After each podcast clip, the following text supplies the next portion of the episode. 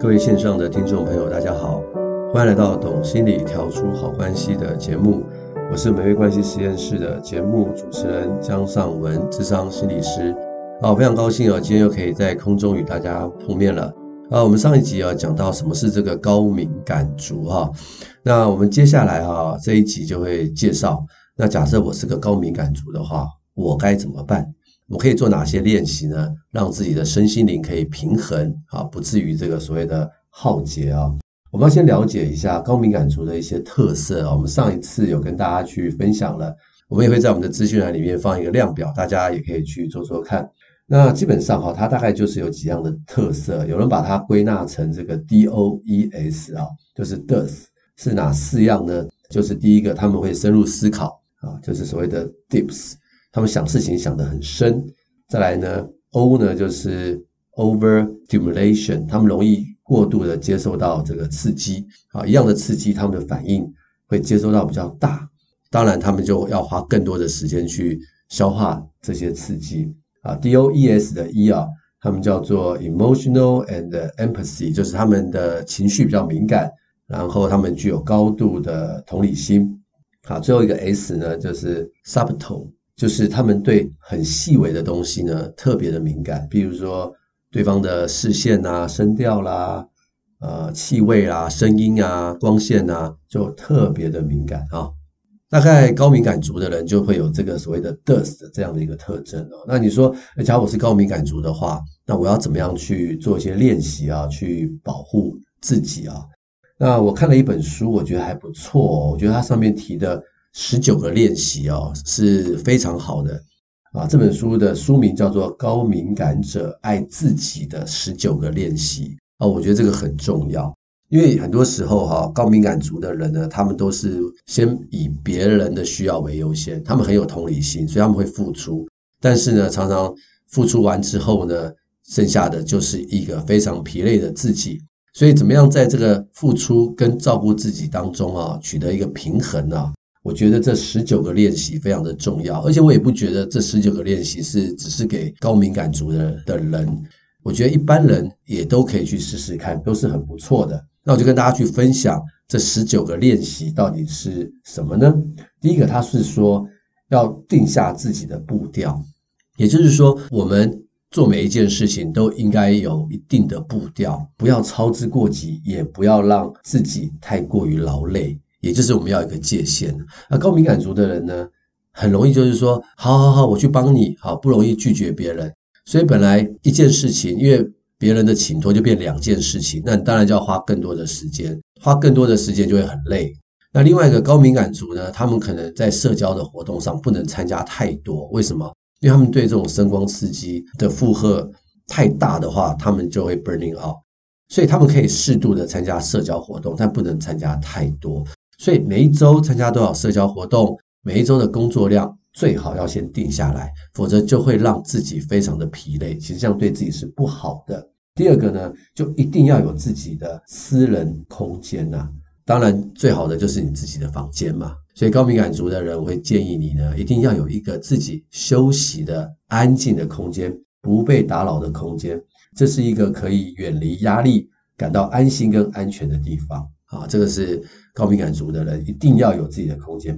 第三个啊，远离一些化学物质跟电磁波，这些东西都是会刺激你的哦。啊，所以不要以为这些无形的东西好像没有，其实它都是不断在刺激你的。啊，使用一些这个天然成分的肥皂啊，远离微波炉啊，手机尽量少用啊，这些都是我们可以做的哈的。第四个哈，要注意自己的情绪和感觉。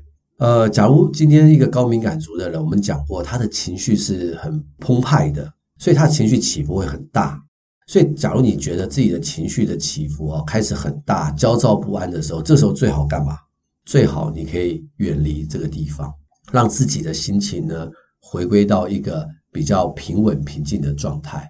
那你说做什么事情可以让自己的心情平静平稳呢？就是减少刺激，去大自然。大自然，听听虫鸣鸟叫，看看绿树，看看阳光啊，这个都是可以帮助我们的心情呢，是更加的这个平稳。另外呢，就是我之前有跟大家去分享的正念好，我们的节目第三十二集，你也可以跟着去做。那深呼吸这方面都是能够使我们的情绪哈去稳定的。因为假如我们的情绪哈没有办法去稳定的话，那我们接下来就会很慌张，可能再更严重一点就变成了焦虑啊，这不是我们所想要看到的一个部分。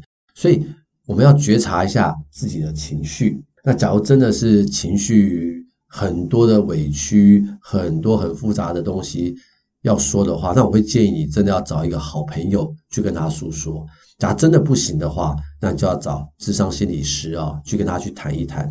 像我有很多的个案，他们其实很焦虑、很忧郁、很愤怒、也很委屈啊。他们真正的问题不是他的错，而是他是高敏感族，而他这些话语、他这些委屈不晓得该跟谁说。那一旦来到智商室啊，跟心理师说了以后，他就好了一大半了。所以这个我们要去觉察自己的情绪，那我们的情绪的背后可能有很多的委屈，那我们要能够去想想看，怎么样去释放出来。第五个，多运动，多运动，因为我们知道说这个高敏感族哈，他们呢的这个多巴胺跟血清素啊，通常会比较不稳定啊。那其实运动是一个提升血清素或者是让血清素稳定的好方法啊，多运动，不要去发呆。啊，这是一个好的练习。第六个，假如你不想做这件事情，你就立刻拒绝，不要说啊，我好，我回去想一想。不要，当你回去想的时候，你就越难拒绝。要拒绝就趁早。所以，当你觉得这件事情，你一听，你觉得压力就很大，就立刻拒绝啊，就立刻拒绝。这是一个保护自己的方法，也就是呢，要让自己有勇气去拒绝别人，因为拒绝别人。是很正常的事情。那对于高敏感族的人而言呢，他们可能会觉得拒绝别人会让自己有罪恶感，所以我们很小心，不要让这个罪恶感呢绑架了我们。我们不帮别人做事情，这本来就是天经地义的事，这没有什么好对不起的。所以勇敢的去拒绝。下一个呢，就是要找一个愿意听你说话的人啊。我们刚刚有讲过了，你可以找心理师或找你的好朋友，这个都很重要。第九个呢，你的朋友不需要多。很多高敏感族的人呢，假如太多朋友的话，他们会受不了。几个生命中很好的挚友，那他们也知道你是高敏感族，所以当你跟他们相处的时候，在一起的时候，你也会觉得自在。这几个很重要的朋友呢，是很重要的一件事情。第十个呢，就是在日常生活当中要很清楚的知道自己的界限在哪里。很多高敏感族呢，其实其实并没有订立这个界限。我觉得这个界限对高敏感族的人呢，尤其的重要啊！不管是在哪一个场域当中，可能我们去一个地方工作，有人际关系的界限，那高敏感族要先把这个界限给定出来。有哪一些东西呢？他已经踩线了，我就要 say no。大部分都是会被别人踩线。那假如我们这个界限没有很清楚的定出来的话，那这件事情就会非常非常的。危险了啊！我曾经就有一个个案，他就是这个样子，就是他是高敏感族，他很难拒绝别人，所以呢，大家都觉得他是一个烂好人啊，很多不愿意做的事情、很麻烦做的事情，都会请他帮忙，他都会说好。所以在同事眼中呢，大家都很喜欢他，可是呢，他就快累死了，他几乎就是每一天呢，最后离开的那个人。那他觉得很委屈，对不对？所以呢，他就最晚。跑过来跟我咨商，我也觉得他真的很辛苦，所以我每次都会安慰他。那重点不是让他继续加班呐、重点是要让他懂得去拒绝别人。那我们后来讨论说，他要怎么样有勇气去拒绝别人呢？首先，第一步就是他要先有界限，他先要有界限。所以我就跟他讨论了一下，就是在你的公司当中，哪一些是你该做的事，哪一些是你不该做的事。哪一些是可做可不做的事？我先请他把这三大类的事情呢，去区分出来，让他比较清楚他如何去拒绝。所以呢，当别人拜托他的时候，我就问他第一件事情就是：人家拜托的事情是属于哪一类？是你该做的，还是你不该做，还是你可做可不做的？嗯，他说可以区分得出来。好，那我说，那假如是那种不该做的，你能拒绝吗？他说。他想一想怎么拒绝，那我说，那你想想看怎么拒绝呢？不该你做，别人却推到你身上，那你会怎么说呢？啊，他想了很久，他说或许我可以告诉他说，嗯，这个业务我不熟悉，可能你要去请别人帮你会比较好，这样子。诶，我说你说的很好啊，他刚开始说的时候吞吞吐吐，我就请他多做几次练习。然后我们就在智商室里面呢，我就扮演那个奥客啊，奥同事，然后来为难他，他就回答，好，我们就做这样的角色扮演。那后来才真的有用哦。他回到办公室去，果然这种事又来了，同事又来凹他了，因为我没有做过角色扮演嘛，他就很顺的去说出来了。那这个同事当然也就不好意思继续凹他嘛，因为他都已经说的这么有道理了，对不对？而且又说的很顺，后来他就能够去拒绝这一类的事情。那第二类事情就是那种可做可不做的。那我说这种要怎么办？他说：“哎，我还真不知道该怎么办呢。”我说：“或许你可以去思考你的工作能力，啊，和你跟这个人的关系如何。”哦，后来他就开始去思考说：“哎，假如我跟他关系不错，那我帮他做，我也会要求，希望他下次也帮我做一样的事情。”哦，我说可以啊，那我们再来练习。哎，我们又练习练习练习。哎，后来碰到这一类的呃工作的时候，他的朋友、他的同事又来请他帮忙的时候，他就会说：“好，我帮忙。”但是下一次我也要请你帮我一件事哦。那同事也说好啊，诶，他们反而呢可以建立更好的同事彼此的关系。所以其实哈，高敏感族的他们不是不能去拒绝别人啊，他们可能是需要一些练习。好，跟大家去分享我的这个例子是一个成功的案例。那当然后来他就很开心嘛，班就越加越少，所以这是一个很好的事情啊。所以这个界限啊是很重要的一件事情。这个界限的清楚哈，是可以真的去保护自己哦。下一个哈，在自己的这个工作台上啊，放一些东西啊，譬如说观赏用的植物啦、照片啦，那种让自己安心的东西。因为他说这个高敏感族呢，有时候容易紧张、焦虑啦。那你看到一个你喜欢的玩偶在桌上，可以平复你的心啊。呃，有没有用呢？哎，我觉得多少点用处哈。这个有一段时间，很多上班族都会在这个桌子上啊。放一些小饰品啊，啊，有一段时间大家就很喜欢放那个一些小盆栽啊，绿色的小盆栽啊，每天给它浇点水啊，看到它长大，其实也是不错的，是可以让我们呢去放轻松。他说第十二个啊，要设定优先顺序啊，就是工作呃有重要性、有紧急性啊，这以前我们有讲过啊，排好这个优先顺序就不至于太慌张啊，太慌张。啊，他第十三个呢？他说要偶尔示弱啊，并没有什么不好。也就是说，我做不到，我没办法啊，就是勇敢的去拒绝别人。那高敏感族有一个问题，就是怕别人瞧不起他，或是怕别人觉得他的能力不好。所以呢，只要别人来拜托他，他都会 say yes。哇，这个就很挑战了。假如你根本就不会做，或者是能力不好，你还 say yes 的话，那你之后可能就要加班到天亮了。所以示弱没有什么不好。就是说自己真的做不到，就是做不到了。那另外一个呢，很重要，就是要坦诚自己是这个高敏感族啊，啊，让别人知道你是高敏感族，其实是保护别人，也会保护你自己。就像我上一集啊，跟大家去分享那个例子嘛，啊，就是他在这个开放的办公室里面，他真的没办法工作啊，他必须要戴那个白噪音的耳罩，然后他把他的那个隔板加高啊，他做这样的事情。可能同事们会觉得很奇怪，所以他必须让他的同事明白什么是这个所谓的高敏感族。